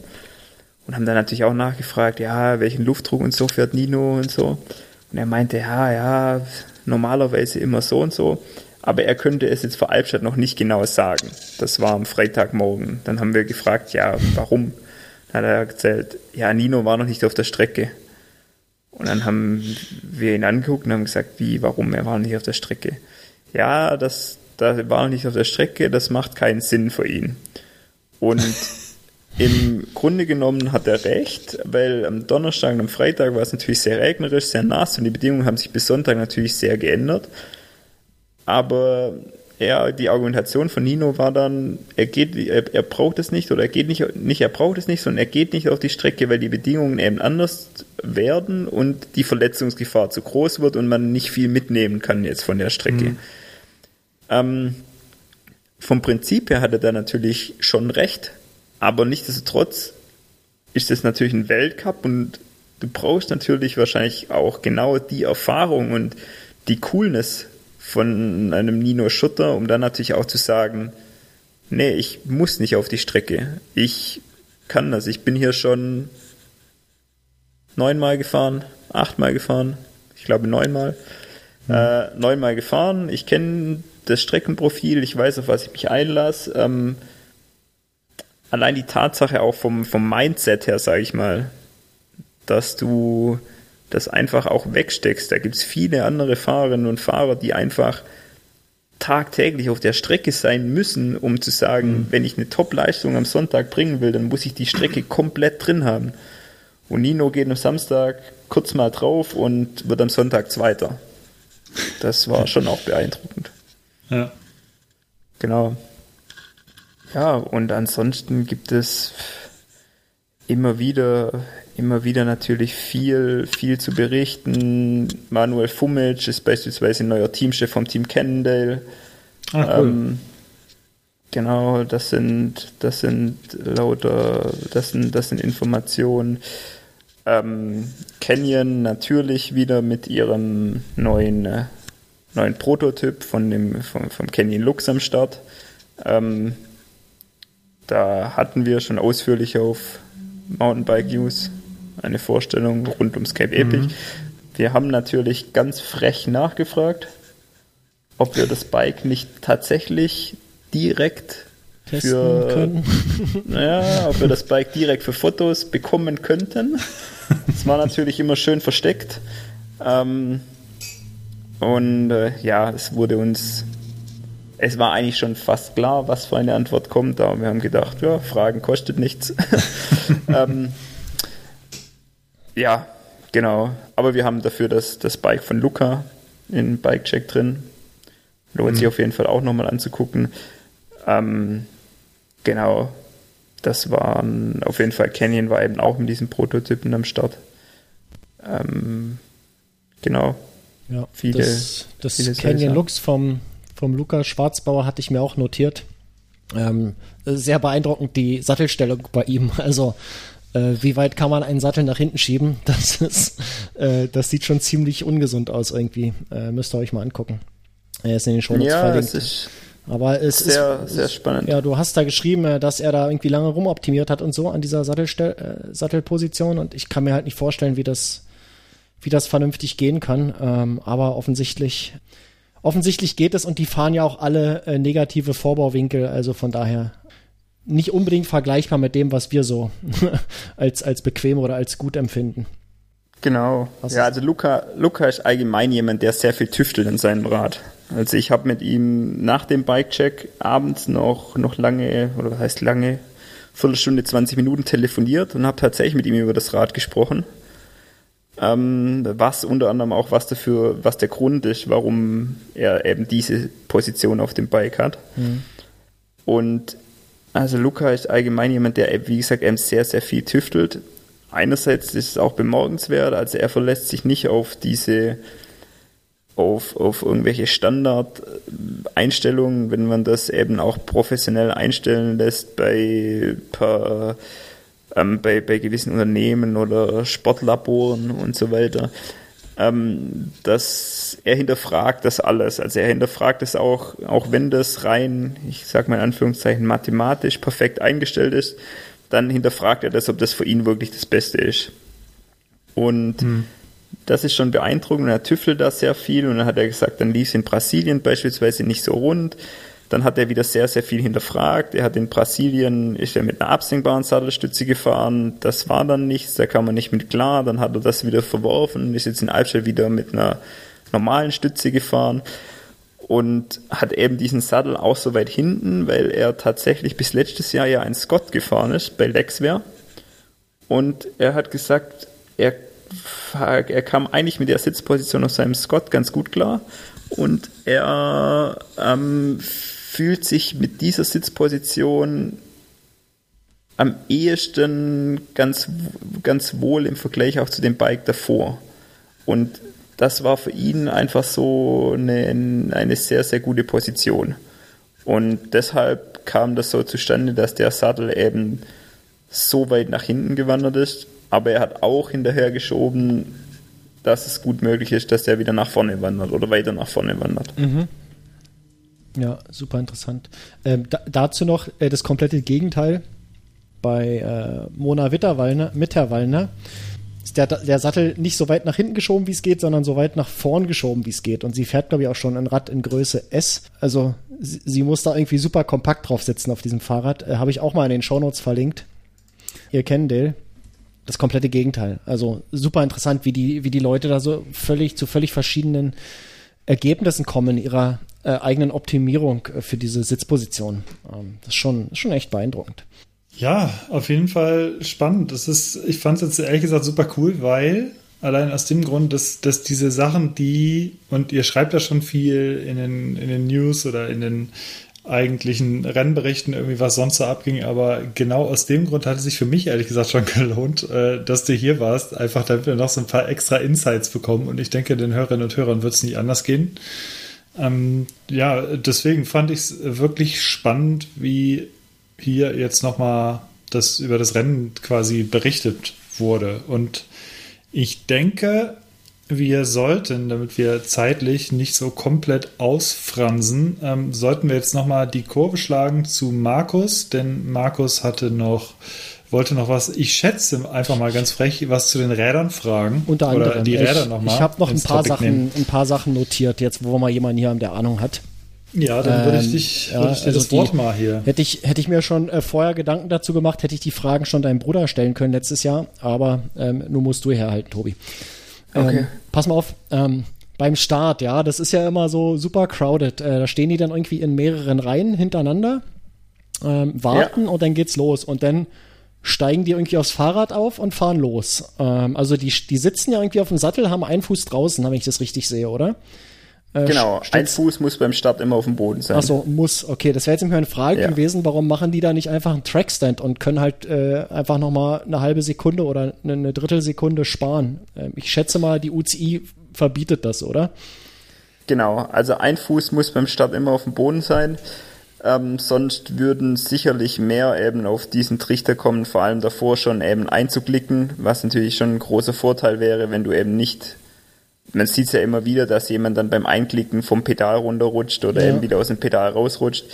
Ähm, wäre schon ein Vorteil, wenn äh, man natürlich schon mit beiden Füßen eingeklickt ist und eben die Stehversuche macht, ähm, ist aber einfach nicht erlaubt. Okay weil das, ich mache das ja auch so, wenn ich irgendwie in der Stadt oder so unterwegs bin, äh, ich nehme da ja auch nicht den, an der Ampel den, den Fuß runter, sondern äh, stehe ich einfach da und, und bin als erster weg, weißt du?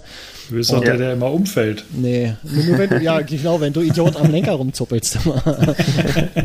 Ansonsten klappt das ganz gut eigentlich. So, ähm, okay, ich hab's mir, oder ich hab's vermutet, so, ich habe aber nicht nachgeschlagen, deswegen äh, danke für die, äh, für die Erhellung. Ähm, das nächste, was mir aufgefallen ist, äh, es gab ja Defekte auch äh, während des Rennens. Also der yep. platzierte äh, Vlad Daskalo, yep. der hatte einen gebrochenen Sattel, da sind irgendwie die Rails vom Sattel weggebrochen, wenn ich das richtig gesehen habe. Stimmt das?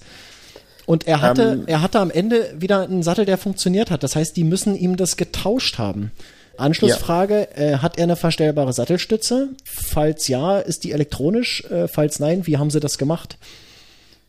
Ähm, also ich habe ich hab den Sattel nicht, nicht genau gesehen. Ich habe eben auch, auch mitbekommen, dass der Sattel irgendwie gebrochen sei, was natürlich bei diesen Cross-Country-Satteln Sätteln auch mit ähm, Carbongestellen inzwischen schon manchmal wahrscheinlich leicht passieren kann.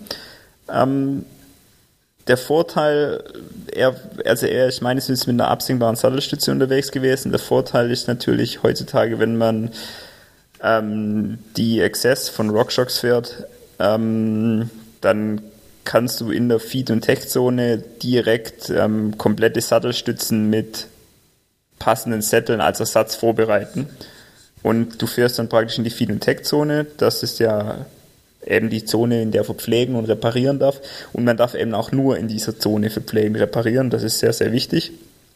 Man darf auch auf der Runde nicht zurück. Das heißt, wenn man fünf Meter hinter der Zone einen Defekt hat, muss man die halbe Runde laufen oder fahren oder eben einfach irgendwie nach vorne mhm. kommen. Mhm.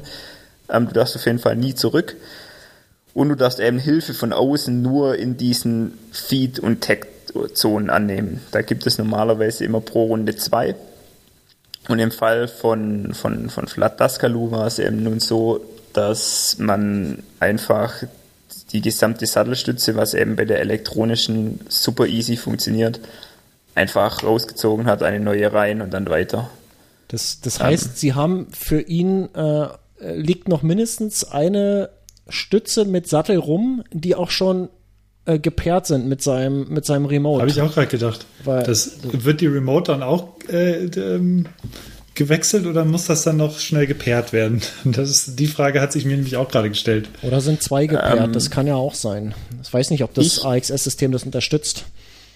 Hm. Das ist eine interessante Frage. Habe ich mich tatsächlich auch noch nie gefragt, ob das mit zwei Stützen geht. Ähm, ich vermute, also sagen wir so, wenn es mit zwei Stützen funktioniert, dann wird ein, ein professionelles Team wie Trek, das auf jeden Fall ist, ähm, werden das auf jeden Fall gemacht haben dann wird das direkt funktionieren.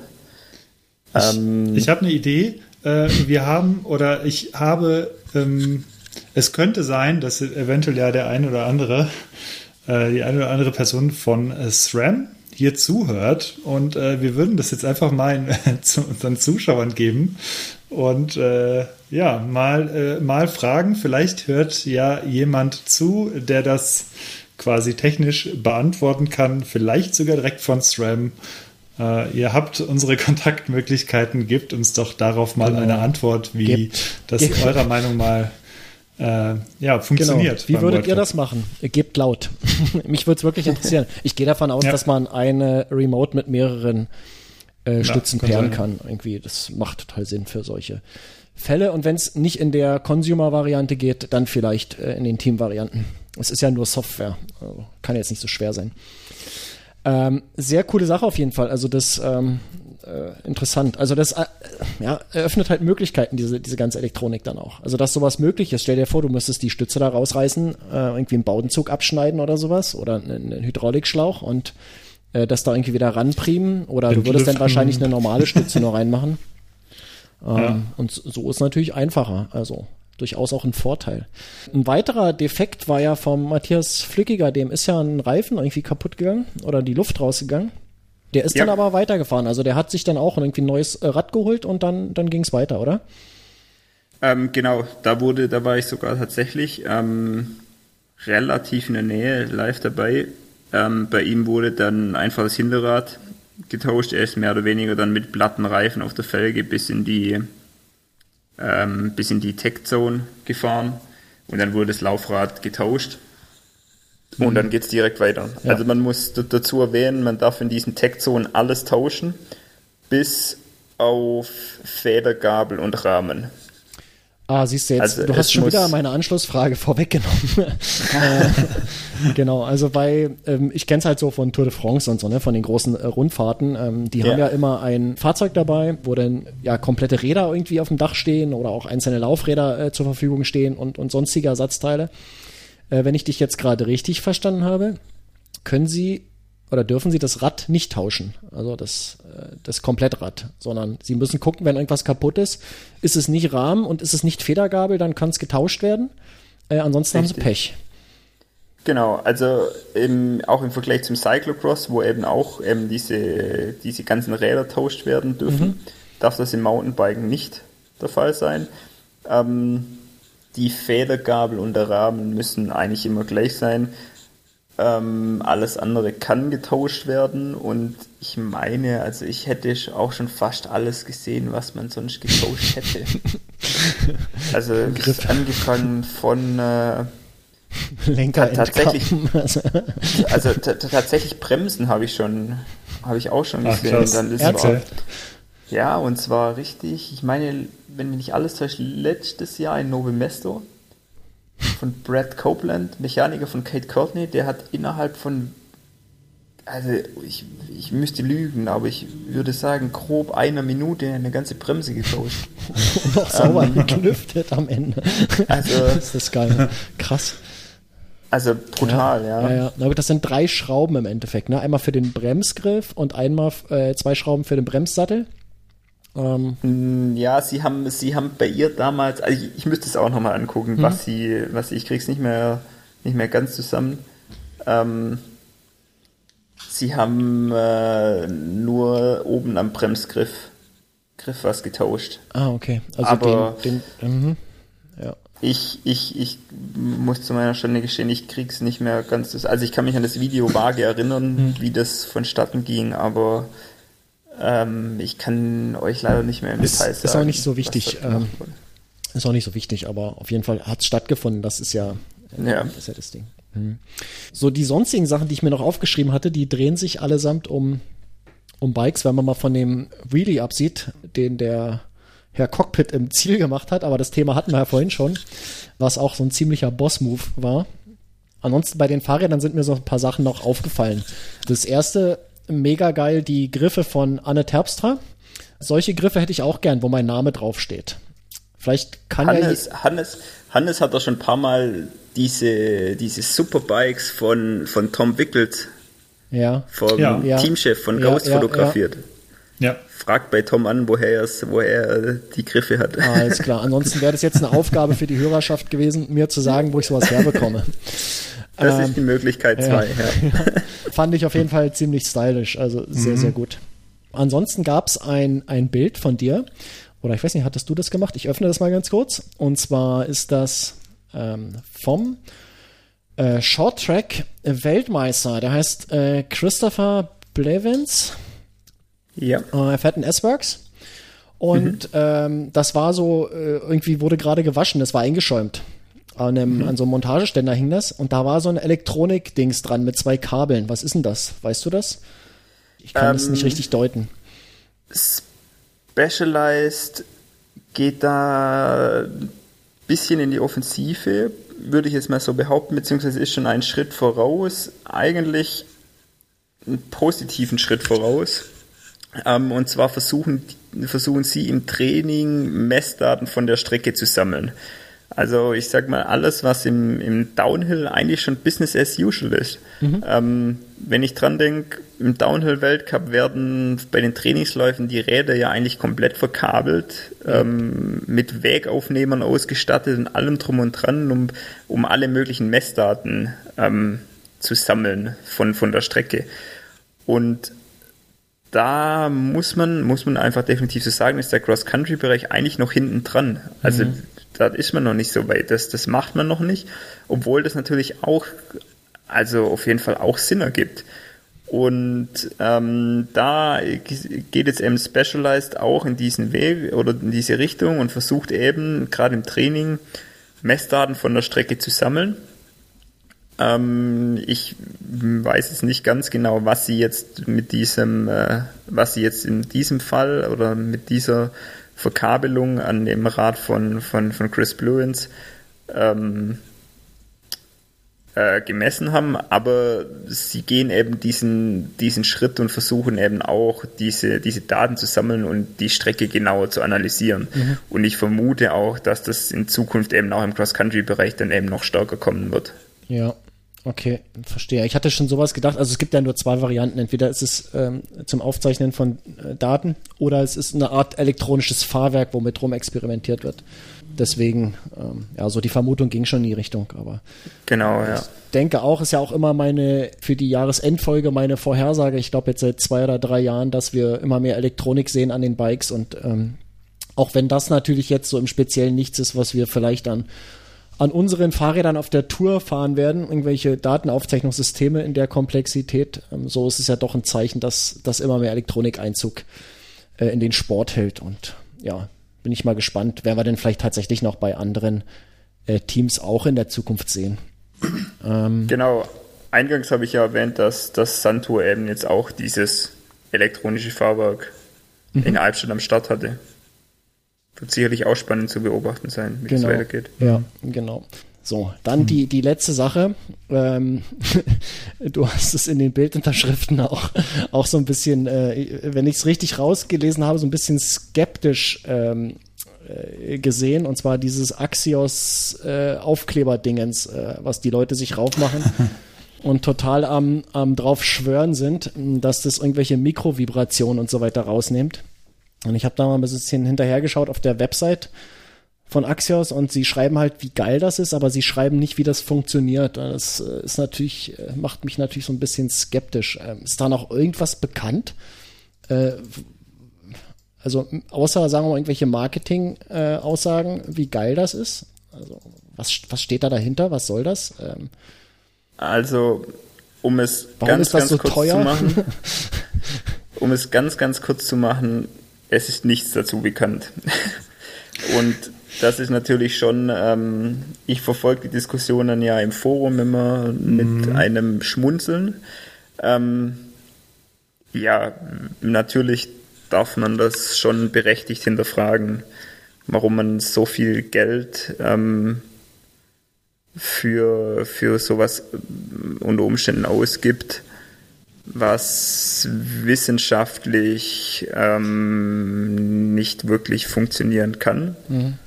Und ja, also was alles so nicht so ganz, also nicht, nicht, nicht so ganz belegt ist. Und ähm, ja, es, man kann tief in die Diskussion einsteigen, kann natürlich fragen, hm, fahren die Profis das einfach nur aus Marketingzwecken? Ähm, wenn man tatsächlich die entsprechenden Fahrer darauf anspricht, ähm, bekommt man als Rückmeldung, ja, man merkt was. Aber ja, ich, ich. Geil, dass du es gemacht hast auch, dass du gefragt hast. Das, ja, ich habe ich, ich, ich stell, frag dann schon, also ja. direkt, ähm, merkt man wirklich was? Ähm, dann kommt immer schon immer die Antwort, man merkt was. Ähm, ja, was denn? Ja, ob ich diese, ja, es wird die, es wird Vibrationen filtern, es wäre nicht ganz so, ganz so hart und so weiter und so fort. Ähm, ich, ich sehe aber auch diese Aussagen ehrlich gesagt etwas skeptisch und sehr unter Vorbehalt. Ähm, mhm. Kein Profi spricht schlecht über seinen Sponsor.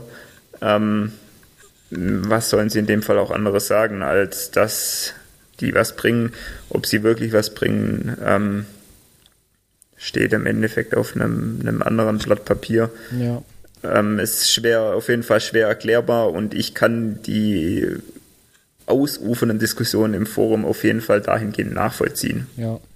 Ja, es gibt halt tatsächlich auf der Website, sie haben Testimonials, aber sie haben zum Beispiel jetzt nicht mal irgendwie einen äh, wissenschaftlichen Artikel oder mal irgendwie wenigstens ein White Paper oder so, wie das funktioniert. Also es ist nichts äh, nichts dazu bekannt, äh, wenn ich sie richtig überblicke. Und ähm, das, sowas macht mich immer skeptisch. Deswegen dachte ich, du weißt da mehr. Aber ich glaube, es gibt einfach, ich glaube, es gibt einfach nicht mehr dazu. Oh, okay. Okay. Na, schauen wir mal, vielleicht äh, ergibt sich da ja noch was. Äh, vielleicht äh, haben wir ja bei uns äh, unter den Hörerinnen jemand, ähm, äh, der oder die da ein bisschen mehr weiß, würde ich mich auf jeden Fall freuen über tatkräftige Aufklärung in den Kommentaren. Dazu sind die nämlich da. Äh, vielen Dank schon mal im Voraus. Ja, das war alles, was ich an, an Sachen aufgeschrieben hatte. Ähm, ich hoffe, das hat jetzt nicht nochmal äh, zu viel Zeit gekostet am Ende, aber ich wollte es äh, loswerden und nutzen, wenn wir schon mal jemanden hier haben, der Bescheid weiß. So. Ja, auf jeden Fall Sehr gut. Ich wollte noch eine kurze Sache sagen, auch zum Thema Boxengasse. Ich muss sagen, ich finde es, ähm, ich, mir sind so zwei Räder aufgefallen, die mir von der Lackierung super gefallen haben. Das war unter anderem von Gerhard Kerschbaumer. Das Epic S-Works fand ich wieder wunderschön, was den Lack angeht. Und ähm, auch sehr schön fand ich das Rad von Lars Forster. Gefiel mir auch sehr, sehr gut ähm, in dieser blau-weißen Lackierung. Es war wie aus einem Guss mit der, mit der RockShox Sit zusammen. Und dann hat mich noch, nein, nicht überrascht, aber ich muss sagen, auf, auf eine bestimmte Art und Weise muss ich sagen, dass mir das äh, Rock Rider von Ach, Roman ja, ja. Segle, glaube ich, hieß er. Oder heißt er? Äh, Roman Segle ich hoffe, ich habe es richtig ausgesprochen. Das fand ich auch optisch wirklich spannend. Also vor ja. allem war das ziemlich durchgestylt. Die Rainbow-Kassette hat dazu gepasst. Dann, äh, wenn man das richtig sieht, genau, mhm. äh, die äh, Bremsen und auch die Bremssättel waren entsprechend eloxiert noch und das Rad in ja. einem sehr knalligen Türkis und einer, ich finde, ganz schön schicken Form, muss ich sagen. Also gefiel ja. mir echt gut. Äh, tatsächlich auch äh, eins, was mir äh, auf jeden Fall hängen geblieben ist, fand ich auch eins der, der coolsten. Ähm, hast du ein Lieblingsrad gehabt, Tobi? Ähm, gute Frage. Ähm, ich muss, ich, ich muss gestehen, ähm, ich fand das Kendall tatsächlich optisch sehr, auch sehr ansprechend. Von der Mona, das? Ähm, von Mona mhm. Mitterwalder. Ja. Ähm, ich finde das, das natürlich schon, schon auch ein schönes Bike. Ähm, ja, ist, also ich, ich muss, muss auch immer aufpassen, ich bin natürlich auch schon einige Bikes als Testbikes gefahren und wenn, jetzt muss man natürlich unterscheiden zwischen optischen Vorlieben und natürlich auch Bikes, die äh, ähm, also rein, rein optisch und wie sie sich natürlich dann auch fahren lassen. Also ich war, das kann man ja sicherlich auch diesem Einleitungsartikel oder dieser Vorstellungsartikel damals von dem Scott Spargan nehmen. Ähm, da war ich sehr angetan vom, vom, vom Fahrstil des Rads. Ähm, nichtsdestotrotz ist natürlich noch mit diesem massiven Tretlager hier und da, sage ich mal, eigenartig. Ähm, muss nicht zwingend schlecht sein, aber auf jeden Fall eigenartig. Rein optisch, ja, wie gesagt, das Kendall fand ich und ich gebe Hannes schon auch recht, ähm, dass das Epic S-Works mit dieser sehr feinen Lackierung, das war natürlich schon auch, ähm, mit diesem Muster vor allem auch drin. Das war natürlich schon, schon sehr mhm. schick. Gut, ich würde sagen, wir sind jetzt schon wieder bei lockeren ja. 1, etwas über 1,30, glaube ich. wir sind durch mit dem Thema, würde ich auch sagen. Ähm, Genau, die Dreiviertelstunde haben wir locker durch. Genau, alles, die wir machen gut. wollten. Und äh, ja, deswegen würde ich sagen, ähm, Tobi, du bleibst natürlich noch bis zum Ende. Trotzdem an dieser Stelle schon mal ein herzliches Dankeschön für die ganzen Insights und die Zeit, die du uns hier zur Verfügung gestellt hast, damit wir mit dir sprechen können. Und äh, ja. Ich danke ähm, euch, ja. Immer gerne so weitermachen, was die Cross-Country-Berichte angeht. Ist immer wieder sehr, sehr schön zu lesen und zu erfahren. Wir geben uns Mühe. Ja. ja. Gut, Markus, was haben wir noch? Wir haben jetzt noch, äh, schaut, was ich gekauft habe. Tobi, kennst du, du kennst das, ne? Du weißt, was jetzt kommt. Ähm, du hast dir bestimmt in, das, in, den letzten 14 Fall, ja. Tagen irgendwas gekauft, außer Eintrittskarten für Albstadt, äh, die du wahrscheinlich nicht bezahlen musstest, hoffe ich. Ähm, was hast du dir denn äh, zugelegt so?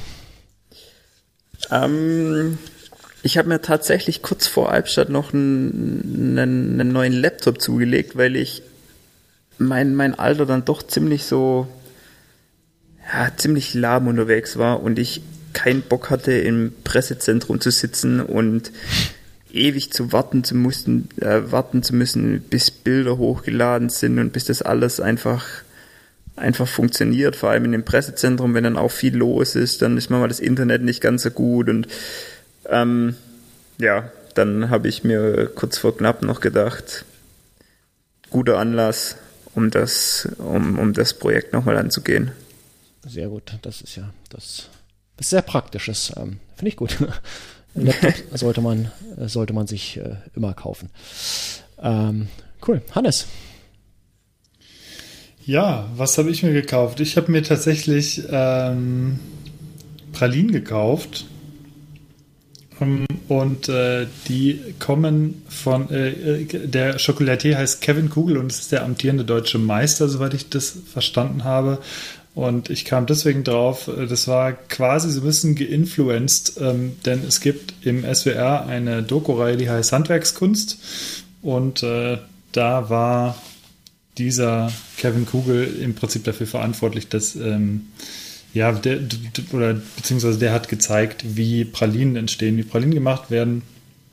Und es sah extrem lecker aus und deswegen habe ich gedacht, dann schauen wir doch einfach mal, ob die Dinger schmecken und ob man die bestellen kann. Und er hat einen Online-Shop und äh, da gibt es eine sehr feine, erlesene Kollektion und da habe ich mir was bestellt und äh, ich wurde nicht enttäuscht. Also fantastische Schokolade, fantastische Pralinen, kann man sehr empfehlen. Ja, cool. Ich habe mir ähnlich ähm, feinschmeckerische Sachen gekauft, nämlich Beton. Palette Betonestrich äh, hier so in, in 40 Kilo Säcken habe ich gekauft. Äh, ein paar Quadratmeter äh, Pflasterplatten, äh, 50 mal 50 Zentimeter, äh, ungefähr ein Kubikmeter, nee, ist ein bisschen mehr als ein Kubikmeter äh, Konstruktionsvollholz, äh, zehn Paar Arbeitshandschuhe, eine Schachtel Wein, äh, ein schönes Zwölfer wieder aus der aus der Nahegegend. Ähm, ein Set Scheibenwischer fürs Auto und 5 Liter Bremsenreiniger. So. Ohne weitere Kommentare dazu. Äh, damit kommen wir zu den Empfehlungen. Ähm, ich schlage vor, ähm, Hannes fängt mal an, denn der hat was eingetragen. Und dann machen wir weiter. Ich habe drei Sachen oder vier Sachen, ich halte es sehr kurz. Ne, drei, drei Sachen. Und zwar, ich würde gerne die, ähm, den Clip von den aktuellen Clip vom ZDF Magazin Royal empfehlen über Finn Kliman. Hat sicherlich äh, so manche einer irgendwie mitgekriegt, was da los war. Es ging um äh, eine größere Maskengeschichte, dass die nicht so ganz äh, ganz cool lief. Ganz im Gegenteil, es ist ziemlich heftig. Ich bin äh, kein wirklicher Fan, muss ich sagen, ähm, fand aber früher, und ich bin mir sicher, ich habe die sogar irgendwann mal schon mal hier als Empfehlung erwähnt, das du mich gerade äh, sagen. seine Heimwerker-Video, mhm. Heimwerker-Videoserie von ganz, ganz früher, sieben, acht Jahre oder so her, äh, empfohlen. Die finde ich immer noch sehr gut. Und die waren auch irgendwie toll. Und ähm, ja, diese Doku, die zeigt so ein bisschen, ähm, also dann nach den Handwerker-Videos oder Heimwerker-Videos muss ich auch sagen, dass ich nicht mehr wirklich viel von, von ihm mitgekriegt habe, beziehungsweise nicht mehr so wirklich viel interessiert ähm, verfolgt habe. Und ähm, deswegen war das irgendwie ganz schön krass, was da mittlerweile abgeht. Lohnt sich, ist ähm, stark recherchiert und ist gut zusammengefasst auf 30 Minuten. Da verlinken wir natürlich das Video zu. Ein zweites Video hätte ich noch, und zwar ist es was ganz anderes, geht eher um Musik, und zwar um äh, Marty Fischer. Ich glaube, den hatte ich auch schon mal erwähnt, und der hat eine Videoreihe, die heißt Marty Reacts, und er ist also ein absolutes Musik-Superbrain, und der fragt regelmäßig an Leute, schickt mir eure Tracks und eure musikalischen Sachen, und ich höre mir das ähm, für mein React-Video mal an, wie das so klingt und beurteile das ein bisschen, aber es ist mehr oder weniger just for fun. Er sagt ein bisschen was dazu und man lernt gleichzeitig ein bisschen was über Musik und ähm, zusätzlich ist es einfach, ähm, ja, ganz interessant irgendwie zu zu sehen, wie er reagiert, was er dazu sagt. Äh, und er nimmt es so ein bisschen fachlich, aber meistens nett auseinander und ähm, ist mal begeistert, mal weniger begeistert. Das ist eine schöne Reihe und die findet ihr eigentlich unter dem Hashtag Marty Reacts auf YouTube. Und das dritte ist meine generelle Empfehlung. Schaut doch mal, was ihr so vor Ort in eurer Stadt oder eurer, eurer Gemeinde für lokale Podcasts habt. Ich habe nämlich letztens einen Podcast entdeckt von den Stadtwerken hier in Lemgo. Wusste ich auch nicht, dass, es, dass die einen Podcast haben, der heißt Energiegedöns. Ich weiß gar nicht, ob ich den schon mal hier vorgestellt habe glaube nicht. Und ähm, das hat mir tatsächlich einige Erkenntnisse aus dieser Stadt nochmal eingebracht. Die reden in einer Folge nämlich über die Fahrradstraßen und was demnächst so fahrradverkehrstechnisch baulich passiert in Lemgo. Dann habe ich mir noch die Folge über das Stadtmarketing oder mit, mit dem Leiter des Stadtmarketings durchgehört. Und da kriegt man einfach sehr viel aus seiner Umgebung mit, dass man sonst vielleicht nicht mitbekommen hätte. Und ähm, ich fand es bisher sehr hörenswert, weil das einfach so wirklich so super lokale Sachen sind, die einen halt direkt interessieren oder mit denen man unmittelbar zu tun hat. Und das wäre meine Empfehlung, wenn ihr sowas habt, dann schaut doch mal, ob ihr solche lokalen Podcasts findet. Das wären meine Empfehlungen. So, jetzt gucke ich kurz mal, hatte ich mir was aufgeschrieben? Äh, ja, äh, ich habe eine Empfehlung. Äh, guckt einfach mal, äh, Leute, wo ihr so überall Mitglied seid, in welchen Vereinen und wer jedes Jahr bei euch Geld abbucht. Und auch wenn im Namen vielleicht äh, EV steht ähm, und irgendeine Nützlichkeit suggeriert wird, ist das vielleicht gar nicht immer der Fall. Ich habe jetzt jedenfalls letzte Woche meine ADAC-Mitgliedschaft gekündigt, ähm, die irgendwie jedes Jahr 130 Euro oder sowas abbuchen und ähm, Was? Ja, ja, das ist, das ist teuer. Irgendwann hatte ich das mal abgeschossen, keine Ahnung warum und ähm, dann nie was, äh, nie was wieder rausgezogen. Äh, außerdem sind die mir sowieso ein bisschen suspekt, was das Mindset angeht. Äh, Stichwort Autokorrektur und so weiter. Und da habe ich gesagt, nee, also warum soll ich hier Geld bezahlen? Direkt gekündigt. Äh, muss nicht sein. Wie der äh, Zufall das so will, äh, wird wahrscheinlich jetzt innerhalb der nächsten Woche das Auto irgendwo liegen bleiben, aber dann ist es halt einfach so. Ähm, äh, ist ja immer so mit, mit Versicherungen. Ne? Ich glaube, man hat das, oder ich hatte das mal abgeschlossen, weil ich mal irgendwo äh, liegen geblieben bin und dann abgeschleppt und hier kannst du kostenlos haben, wenn du jetzt hier unterschreibst äh, und dein äh, irgendwie so war das, keine Ahnung. Mhm. Ähm, und ja, habe ich einfach gesagt, nee, will ich nicht, will ich nicht unterstützen ähm, und das Geld werde ich jetzt äh, für einen anderen guten Zweck äh, spenden und dann fühle ich mich fühle ich mich besser. Ich, ich kann es nachvollziehen. Auf jeden Fall muss für mich aber tatsächlich sagen, dass mir der ADAC schon zwei, dreimal geholfen hat. Und ähm, das wäre anders ziemlich doof gewesen. Und deswegen äh, muss ich sagen, es ja, nervt mich tatsächlich auch, weil das, ähm, also ich habe, äh, ich, ich würde es vielleicht ein bisschen sogar ergänzen. Ähm, schaut mal in eure Versicherungen tatsächlich. Weil das ist mir nämlich aufgefallen. Ich habe nämlich auch letztens mal so zwei Versicherungen gekündigt, die ich tatsächlich noch nie gebraucht habe. Und ähm, äh, die wirklich teilweise also gar nicht so gar nicht so unerhebliche Beträge über die letzten zehn Jahre oder so abgebucht haben, ohne dass ich da jeweils äh, äh jemals was von gebraucht hätte. Und ich habe gesagt, so mittlerweile, ja, nee. Sollen das hier? Privathaftpflicht brauche ich nicht, Kfz-Haftpflicht weg damit. genau. Erstmal eine Kneipe. Ja, ja, da müsste natürlich, also alles, was mit Haftpflicht zu tun hat, das würde ich stark empfehlen. Aber ähm, es gibt einfach viele Versicherungen und ähm, die oder die es teilweise sogar günstiger gibt ähm, mittlerweile. Also das lohnt sich schon, da definitiv mal reinzugucken und das gleiche gilt äh, definitiv auch für Vereine. Ähm, ja. Okay. Finde ich sinnvoll. Ähm, ich habe mir noch 10 Meter NYY Erdkabel gekauft übrigens, aber ist äh, anderes cool. Thema. Habe ich gerade gesehen. Wie war das Bier? So, Tobi, von dir will ich ja, wissen, wie war das, wie war das Bitburger 0,0? Ja, es war, war in meisten Fällen sehr süß, weil es gab dann diese als sämtliche Geschmacksrichtungen, natürlich Radler mit Zitrone, dann ähm, mit Grapefruit, glaube ich. Und das war eigentlich immer ganz gut, weil ja, man, man neigt ja dazu bei so einem Event, wenn man dann ständig unterwegs ist, eigentlich tendenziell zu wenig zu trinken und dann irgendwann mhm. kommt man so ein bisschen unter Zucker, kriegt brutal Durst.